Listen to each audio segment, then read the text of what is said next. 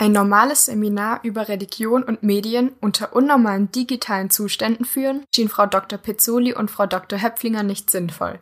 Stattdessen haben sie kurzerhand ein Forschungsprojekt gestartet über Religion, Medien und die Corona-Pandemie. Das Buch dazu wurde Mitte Dezember 2020 herausgebracht und zeigt, wie facettenreich sich Religion in der Corona-Pandemie durch die Medien entwickelt. Frau Pezzoli ist einer der Herausgeberinnen des Buchs und nimmt uns in ihre Gedanken zu diesem Forschungsprojekt mit rein. Mein Name ist Cynthia Lane Pfeiler und ihr hört Neutron, dem Wissenspodcast von M945. Seit der Veröffentlichung einer Studie Digitales Modell der Lunge. Dadurch kann der Auskühlungsprozess erleichtert Milliliter pro Kilogramm idealisiertes Körpergewicht. Auf Fantastika. Ziel der Wissenschaftlerinnen und Wissenschaftler ist es, Neutron. Neues aus der Forschung.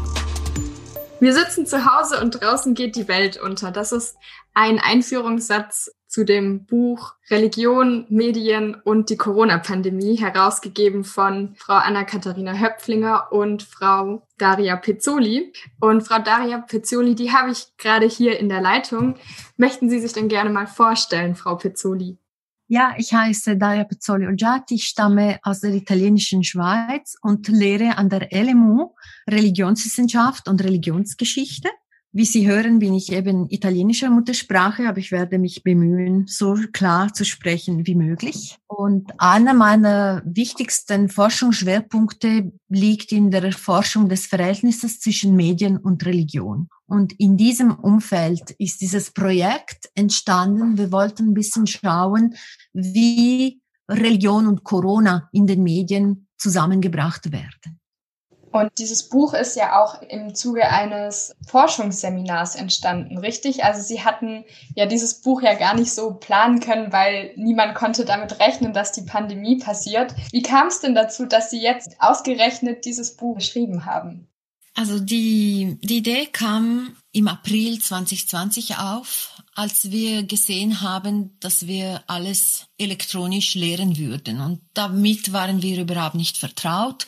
Frau Höpflinger und ich äh, mussten alles umstellen und haben uns überlegt, können wir das überhaupt? E-Learning machen? Ist es möglich, Denkprozesse bei Studierenden anzuregen via Zoom oder via Teams oder auch fragen, wird jetzt die, die Leitung überhaupt funktionieren? Wir, werden wir technisch in der Lage sein? Also wir waren sehr bedrückt, wir hatten viele Ängste, aber wir wollten unbedingt die Lehre und auch die Forschung in unserem Bereich weiterführen. Wir wollten auch, dass die Studierenden die Möglichkeit haben, zwischen Einführungszeichen ganz normal weiterzumachen. Wir dachten aber, es sei, sei ein bisschen seltsam, wenn wir so tun würden, als ob nichts wäre. Wir dachten, auch diesen Versuch, einfach alles so wie möglich normal zu machen, ist irgendwie, war uns ein bisschen verdächtig. So haben wir gedacht, warum machen wir nicht ein Forschungsprojekt in einer Lehrveranstaltung? Das heißt, wir laden fortgeschrittene Masterstudierende und Doktorierende dazu, gemeinsam ein Buch zu schreiben, in dem wir etwas versuchen, was wir nie in der Wissenschaft machen. Das heißt, unsere unmittelbare Gegenwart zu untersuchen, distanzlos, ohne zu wissen, wie sich die Lage entwickeln würden. Und so ist dieses Projekt entstanden als ein Buch über die Krise aus der Krise heraus. War das dann nicht auch anstrengend als Forscher, da keine Distanz haben, weil man ja eigentlich mit in der Krise gesteckt hat? Ja, aber andererseits haben wir uns gesagt, was können wir denn machen als Wissenschaftlerinnen und Wissenschaftler? Haben wir ein Wissen, das uns erlaubt, genauer hinzuschauen, vielleicht auch die Fragen zu stellen, die weiterführend sind. Und wir, ähm, wir sind, wie gesagt, Forscherinnen im Bereich Medien und Religion und uns fiel sehr viel auf im April. Zum Beispiel, es war die Zeit der großen religiösen Feiern wie Ostern. Und äh, wir sahen ungewohnte Bilder. Der Papst ganz alleine mitten im St. Peterplatz, der einfach zu Medien spricht, zu Mikrofonen spricht, menschenleer. Oder aber die Unmöglichkeit, Beerdigungen normal durchzuführen, wurde ersetzt durch äh, Livestreamings, die von Bestattungsunternehmen angeboten wurden. Oder aber auch das, was so in den Social Media lief und immer noch läuft, Memes oder Songs oder äh, lustige Dinge, auch Verschwörungstheorien. Also wir haben gesehen, es gibt sehr viele Bereiche im Kontext der weiten Welt der Medien, in denen die Pandemie zusammengebracht wird mit Religion. Und wir haben gedacht, Vielleicht fehlt uns oder ganz sicher fehlt uns die Distanz, aber wir können trotzdem versuchen, mal zu schauen, was lässt sich beobachten. Und so luden wir alle Teilnehmende ein, es waren, wir waren alles in allem 13 Leute, ein Beispiel zu nehmen und dieses Beispiel zu vertiefen. Das bedeutet, Sie haben also mehrere Fallbeispiele ausgewählt. Wonach haben Sie die dann ausgewählt, die Sie sich dann näher betrachtet haben? Wir haben am Anfang mit den Studierenden erstens einmal recht viel beobachtet, jeder für sich und dann auch zusammen Medien angeschaut, überlegt, was fällt uns auf in dieser Zeit. Wir haben auch gemeinsam Dinge gelesen. Und dann haben wir alle Teilnehmende an diesem Projekt eingeladen, ein Fallbeispiel auszuwählen und dann schriftlich und mündlich zu erklären, warum dieser Fallbeispiel wichtig sein könnte. Und zwar nicht nur das Beispiel an und für sich, sondern auch, welche Aspekte des Verhältnisses von Religion, Medien und der Pandemie lassen sich erörtern anhand eines solchen Beispiels. Und es gäbe ja Tausende oder sogar Zehntausende von Beispielen, die wir hätten nehmen können. Wir haben einfach das genommen, was den Studierenden und uns selbst interessierte. Und welche tauchen da beispielsweise auf? Also es gibt ähm, einige Studierende haben sich gefragt, was passiert mit Religion, wenn Rituale nicht mehr vor Ort passieren, sondern via Livestreaming. Das heißt, für eine katholische Messe, die eine sehr starke materielle, körperliche Präsenz an und für sich verlangt, was passiert, wenn sie dann, ich weiß nicht, was ich sagen soll, verfolgt wird oder besucht wird aus dem eigenen Sofa? Oder eine Studentin aus China hat das eigentlich eine ähnliche Frage gestellt in Bezug auf Opfer in Tempeln. Was passiert dann, wenn man anstatt Opfer vor Ort darzubringen, wenn man dann auf eine App irgendwie auf Esswaren klickt? Was bewegt das? Das sind so Fragen. Oder aber auch, wie dann eben Social Media verwendet werden, um religiöse Rituale allgemein zu vollziehen. Ein anderes Thema war aber auch, wie beispielsweise Religion in Medien inszeniert wird als Ort der Solidarität. Beispielsweise eine Studentin hat eine Dokumentation, eine Fernsehdokumentation untersucht, in der gezeigt wird, wie ein Priester, ein katholischer Priester und ein Restaurantbetreiber in St. Pauli in Hamburg zusammenkommen und sich solidarisch zeigen gegenüber der Gemeinde dieses Quartiers und was sie genau tun und wie dann das kirchliche, religiöse und, sagen wir, dieses Essen vorbereiten, wie das repräsentiert wird. Oder eine andere Studentin hat sich auf Graffitis konzentriert, in denen, auf denen so monumental, diese monumentale Werke, mit denen man sich bei Personal, also Ärzte, Krankenschwester und sonst, sonstigen Krankenhauspersonal bedankt hat. Weil ihr aufgefallen ist, dass dort sehr viele religiöse Motive wie Engelsflügel oder ähm, Heiligenscheinen vorkommen, so dass diese Figuren fast überhöht werden mit klassischen Motiven, die wir aus der Religionsgeschichte kennen. Andere haben sich mit der Frage von Religion und Humor beschäftigt.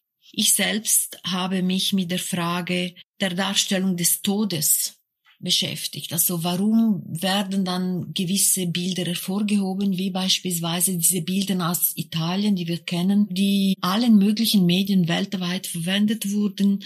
Dann haben wir Beiträge, die sich um die Frage von Verschwörungen, also wie religiöse Motive zum Beispiel antisemitische Motive wieder auftauchen in der Besprechung von, äh, sagen wir, Verschwörungstheorien oder vermeintliche Verschwörungstheorien in Bezug auf die Corona-Krise. Und wir haben auch einen Beitrag, den ich sehr wichtig finde, der sich mit dem Bezug zwischen Medien, Wirtschaft, Corona und Religion beschäftigt. Also welche Wertvorstellung, welche gesellschaftliche Werte werden von wem unterstützt in dieser Krise Und schließlich haben wir zwei Beiträge, die versuchen darüber nachzudenken, wie in den Medien die Zukunft dargestellt wird. Wie sieht dann die Zeit nach Corona aus? Und ein Student hat vorgeschlagen, unsere jetzige Zeit als eine Art Übergangsritual zu verstehen, das noch kein Ende findet. So ein Übergangsritual, der im Übergang bleibt und es noch nicht schafft, wie eine Lösung des Problems zu skizzieren. Was würden Sie denn sagen, was denn Religion für eine Rolle spielt jetzt in dieser pandemischen Zeit? Es ist natürlich eine schwierige Frage, weil alles davon abhängt, wie man Religion definiert. Aber allgemein ist uns aufgefallen, dass es wirklich eine Paradoxie gibt. Einerseits wird Religion als enorme Ressource inszeniert, um mit der Krise umzugehen, als ein Ort, in dem man Orientierung stiftet. Und andererseits hat man vielleicht aber auch eine bestimmte Spannung zwischen religiösen und wissenschaftlichen Erklärungsmuster der Krise. Das heißt, brauchen wir noch eine Religion? Ist nicht die Wissenschaft jene, die uns vielleicht retten könnte? Und es, es, es, es gibt so wie eine Spannung, würde ich sagen, vielleicht keinen Gegensatz, eine Spannung zwischen diesen verschiedenen Deutungsmuster der Krise. Und Religion ist ein Deutungsmuster zwischen vielen, das für die eine eben sehr positiv ist und für die anderen eher, sagen wir so, ein Element der Belustigung ist, aber nicht viel mehr. Ja, also ich habe auch wahrgenommen, dass es sehr kritisch gesehen worden ist, dass jetzt im zweiten Lockdown trotzdem Weihnachtsgottesdienste stattfinden sollten. Das ist ja, wenn man es jetzt aus medizinischer Sicht betrachten würde, vielleicht keine so tolle Idee. Aber wenn man von einer religiösen Sicht her sieht, dann spielt da ja noch viel mehr mit. Da geht es ja noch um viel mehr als einfach nur, dass man versucht, alles zu reduzieren, was an Kontakt möglich ist. Die Leute haben ja danach gesucht, ja, nach Hoffnung, auch nach, nach Solidarität. Vielleicht ein, ein Aspekt, den wir aufnehmen sollten aus unserem, eigenen Projekt und weiter vertiefen, ist auch die Frage, wie diese religiöse Motive, die eben Hoffnung oder ähm, sagen wir eine Brücke oder eine allgemeinere Orientierung schaffen, wie sie aufkommen auch in Bereichen, wo man jetzt Religion nicht unbedingt erwarten würde, wie beispielsweise diese Graffitis. Warum werden dann gerade Ärzte oder meinetwegen Krankenpflegende äh, als Engel dargestellt? Was soll das? Ist es nur ein Witz im Sinne der populären Kultur oder ist es eine Art gemeinsames Vokabular, visuelles Vokabular, das wir zur Verfügung haben als Gesellschaft, um dieser Danksagung wie einen Nachdruck zu verleihen mit einem Transzendenzbezug? Das sind alle so Fragen, die wir jetzt mit diesem Projekt so angesprochen haben, aber die wir natürlich vertiefen müssten und auch weiterführen werden, denke ich. Was ist denn bis jetzt so Ihre Antwort da darauf? Also klar, jetzt haben gerade Ärzte und Krankenhauspersonal ja besonders viel Aufmerksamkeit bekommen, wo man gemerkt hat, oh, an denen hängt ja auch ganz viel Leben. Auch die sind ja diejenigen, die sehr viel, naja, auch Hoffnung spenden, wo man ja dann das Gefühl bekommt, okay, sie sind ein besonders wichtiger Teil. Und wenn sie jetzt erzählen, oder das Buchcover ist ja wahrscheinlich eins von diesen Graffitis mit den Boxhandschuhen und den Engelsflügeln von einem Krankenpfleger oder Krankenpflegerin, da merkt man ja, okay, da vermischt sich doch etwas, oder? Es vermischt sich und bestimmte Aspekte in diesem Fall werden visuell betont, beispielsweise Selbstlosigkeit die Stärke des Einsatzes. Man handelt zugunsten von kranken Menschen nicht nur, weil man dafür bezahlt ist. Wir haben auch mittlerweile gehört, dass eigentlich all diese Leute nicht so gut bezahlt sind, dass unsere Gesellschaft diese wesentliche Positionen innerhalb unserer Gesellschaft nicht so wahnsinnig schätzt äh, im Sinne der finanziellen Anerkennung oder sonstigen Anerkennung. Und mit diesen Bildern wird, wird gezeigt, Sie übernehmen die Funktion von Schutzengel, sie übernehmen die Funktion von Heiligen. Und obwohl wir vielleicht nicht mehr an Schutzengel glauben und auch nicht mehr an Heiligen, wissen wir, dass das mit Selbstlosigkeit, mit äh, Nächstenliebe zu tun hat. Und das sind so wie Stereotypen und verbreitete Ideen in Bezug auf Religion, die wieder aktiviert werden. Und sie können aktiviert werden, weil diese Art von Ikonografien und Symbole sehr präsent sind in unserer Gesellschaft. Und zwar nicht nur in religiösen Institutionen, sondern auch in der populären Kultur, in der künstlerischen Auseinandersetzung. Es ist so wie, ich würde sagen, ein gemeinsames Vokabular, das wir haben, das wir hier, wird hier unmittelbar angesprochen und wieder aktiviert. Und ich glaube, diese Bilder wirken enorm. Sie werden eben auch medial via Social Media wiederum verbreitet, weil wir dieses Vokabular nach wie vor sehr gut verstehen können. Menschen tun es aus Überzeugung, sie tun es, weil sie eine Mission haben und ihre Leistung geht weit über das, was man eigentlich verträglich, könnte man so sagen, zu erwarten ist. Es ist wirklich eine Hingabe, die fast eine religiöse Natur hat. Ich glaube, sowas in diese Richtung würde ich sagen. Was meinen Sie ganz konkret mit dem Vokabular, das da existiert? Das war was, was ich noch nicht ganz verstanden hatte. Ja, wir sind gewohnt zu denken, dass Religion etwas ist, was abgeschlossen ist. Also entweder sind sie religiös oder sie sind nicht religiös, entweder gehören sie zu einer religiösen Gemeinschaft oder nicht. Vielleicht für eine Gesellschaft wie unsere ist diese Auffassung von Religion etwas zu einfach, weil Religion hat unsere Kulturgeschichte während Jahrhunderte und Jahrtausende beeinflusst. Und damit teilen wir eine ganze Menge von Ideen, Narrativen, Symbolen, auch Vorstellungen von Ritualen, die eigentlich ganz klar religiöser Natur sind und nehmen sie in unseren Alltag in vielen gesellschaftlichen Bereichen mit ohne wirklich zu realisieren, dass sie religiöse Natur sind. Und jetzt angesichts der Krise werden diese, sagen wir, Narrative und Symbole wieder aktiviert und sie wirken, weil wir sie teilen und in diesem Sinne, es ist wie eine gemein, also mit Vokabular wollte ich vielleicht sagen, es ist eine gemeinsame Sprache, die wir als Kultur teilen. Zum Beispiel, wenn wir von Schutzengeln reden oder wenn wir von dem Glauben an das Gute reden. Ja, beispielsweise oder auch äh, die Vorstellung, also ich denke, Krise ist auch ein religiöser Begriff. Also kulturgeschichtlich ist es ein religiöser Begriff. Krise wird im Neuen Testament sehr stark verwendet und das ist das Moment des Urteils, wird sehr häufig auch in Verbindung mit dem Weltgericht gebracht. So dieser Moment, wo entschieden wird, was eigentlich mit dem eigenen Schicksal passieren soll. Und es hat sich etabliert als allgemeiner Begriff, aber es behält eine gewisse Dichte, denke ich, die durch diese komplexe Geschichte hat. Das gleiche gilt für den Begriff Apokalypse. Ist auch ein religiöser Begriff. Auch die Vorstellung des Ende der Welt ist eine religiöse Idee. Und man, wir wissen es irgendwie kulturell gesprochen, dass es mit Religion hat. Also ich denke, Religion ist ein Phänomen, das uns sehr stark prägt, jenseits unserer religiösen Sozialisierung. Und wahrscheinlich auch viel unbewusster. Also ich glaube, vielen ist es gar nicht so klar, wo sich Religion auch überall durchzieht oder auch wie sich Religion jetzt durch die Pandemie für alle irgendwo dann doch durchgezogen hat. Ja, es tauchen Fragen nach dem Tod auf, es tauchen Fragen nach dem Sinn auf. Die Frage beispielsweise, wenn viele Menschen sterben und äh, das ganze System kommt kommt unter Druck, also man muss dann die Toten bestatten, die Rituale können nicht vollständig äh, durchgeführt werden. Und das wird zu einem Problem, das fand ich auch interessant. Warum finden wir es ein Problem, wenn wir wirklich durch nur wissenschaftlich den Tod betrachten müssen, dann wäre es gar kein Problem. Aber es ist doch ein Problem oder die Vorstellung, alleine zu sterben, die Fragen, die man sich stellt, was passiert mit diesem Menschen, das gestorben ist, was passiert mit unserer Familie ohne dieser Mensch, das wird sehr häufig im Ritual der Beerdigung in den verschiedensten Konfessionen, Religionen thematisiert. Und wenn das fehlt, dann fehlt es tatsächlich. Also die Krise hat gezeigt, es fehlt. Es wird als ein Mangel äh, wahrgenommen. Das, find, das sind so ein bisschen die Beobachtungen, die wir angestellt haben in diesem Buch.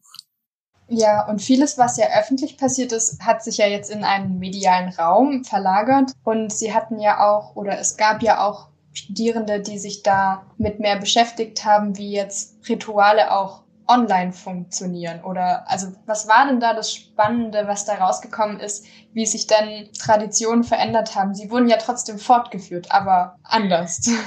Ganz anders und irgendwie äh, könnten wir auch da, darüber nachdenken, ein Ritual. Nehmen wir ganz einfach eine katholische Messe beispielsweise oder auch ein, weiß ich nicht, lutherischen Gottesdienst oder eine Versammlung in einer jüdischen Gemeinde ähm, sind so Orte, in denen Menschen zusammenkommen und sich in eine bestimmte Beziehung mit dem Transzendenten stellen. Wenn dieses Ritual dann gestreamt wird, dann haben wir wie eine doppelte Form der Transzendenz. Also einerseits der Verweis auf eine zum Beispiel auf einen göttlichen Wesen und andererseits dann im Video oder auf dem Handy ein Verweis auf das Ritual, das auf etwas anderes verweist. Es gibt so wie eine Spiegel, eine Kette von Verweisen. Es sind alle Formen der Transzendierung. Und wir haben uns dann gefragt, wie verändert das die Art und Weise, wie wir beispielsweise Gemeinschaft denken? Wir gehen davon aus, mindestens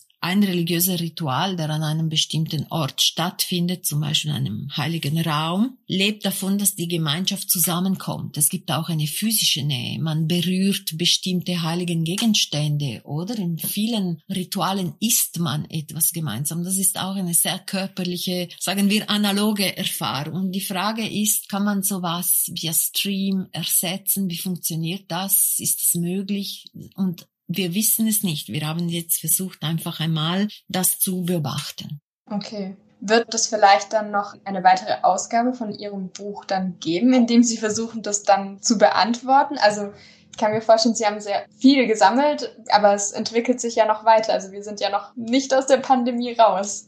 Nein, gar nicht. Also ich denke, das, was wir gemacht haben, ist so eine Art Beobachtung.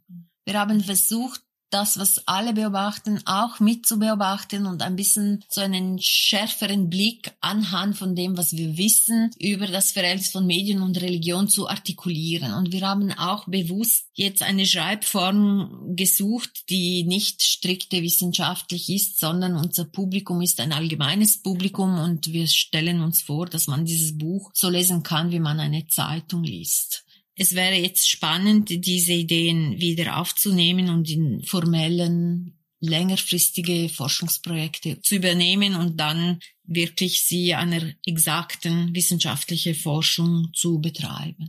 Das heißt, dieses Buch ist explizit für alle, die es interessiert? Oder was würden Sie sagen, an, an wen ist dieses Buch adressiert? Für wen ist dieses Buch interessant? Ich denke, es ist ein Buch, das für alle interessant sein kann. Wir haben wirklich auch versucht, äh, ein, keine Fachbegriffe zu verwenden, sondern so zu schreiben, dass man wirklich mitkommt, auch wenn man sich jetzt noch nie mit Religion oder Religionswissenschaft beschäftigt hat und ähm, ich denke, das ist ein wichtiger Auftrag von Wissenschaft, der vielleicht sehr häufig oder zu häufig zu kurz kommt, dass das, was wir herausfinden in unseren Forschungsarbeiten, müsste meiner Meinung nach einfacher zugänglich sein. Ich halte Religion für ein sehr, sehr wichtiges Thema, nicht nur, weil ich Religionswissenschaftlerin bin, sondern weil ich denke, wenn man Tagesaktualität beobachtet, mit oder ohne Virus, sieht man, dass Religion zunehmend zu ein Thema ist und nicht selten ist es mit Problemen gekoppelt. Ich glaube aber, dass sehr viele Wahrnehmungen von Religion oder von dem, was wir jetzt unter Religion erfassen würde, auf der Tatsache beruhen, dass wir zu wenig darüber wissen. Es sind Phänomene, worüber man interessanterweise zu wenig weiß. Ich denke, wir haben die Aufgabe, als Wissenschaftler, das mehr zu pflegen. Und mit diesem Seminar wollten wir auch unsere Studierenden dafür zu motivieren, Wissenschaft auch als ein Begegnungsort mit einem Publikum, mit einer interessierten Öffentlichkeit zu denken und nicht nur als sogenannte Elfenbeinturm, in dem wir uns eigentlich mit uns selbst ständig beschäftigen und uns nicht überlegen, was könnten diese Inhalte bewirken in der Gesellschaft. Und ich denke, auf dieser Linie hat dieses Buch sehr schön gezeigt, Religion kann ein gesellschaftliches Potenzial sein, Religion kann auch missbraucht werden zu Machtlegitimierung. Religion kann zu kohäsive, zur Bildung von Orientierung in Gruppen führen, aber Religion kann auch als Abgrenzungsmoment verwendet werden. Es ist ein sehr flüssiges, schwer zu klassifizierendes Phänomen, das man tatsächlich sehr genau beobachten müsste. Okay, vielen Dank, Frau Pezzoli. Ich finde, Sie haben einen wunderbaren Einblick eingegeben in, ja, in die Gedanken, die dieses Buch durchziehen. Ja, ich bedanke mich sehr herzlich für das Gespräch mit Ihnen. Neutron. Neues aus der Forschung.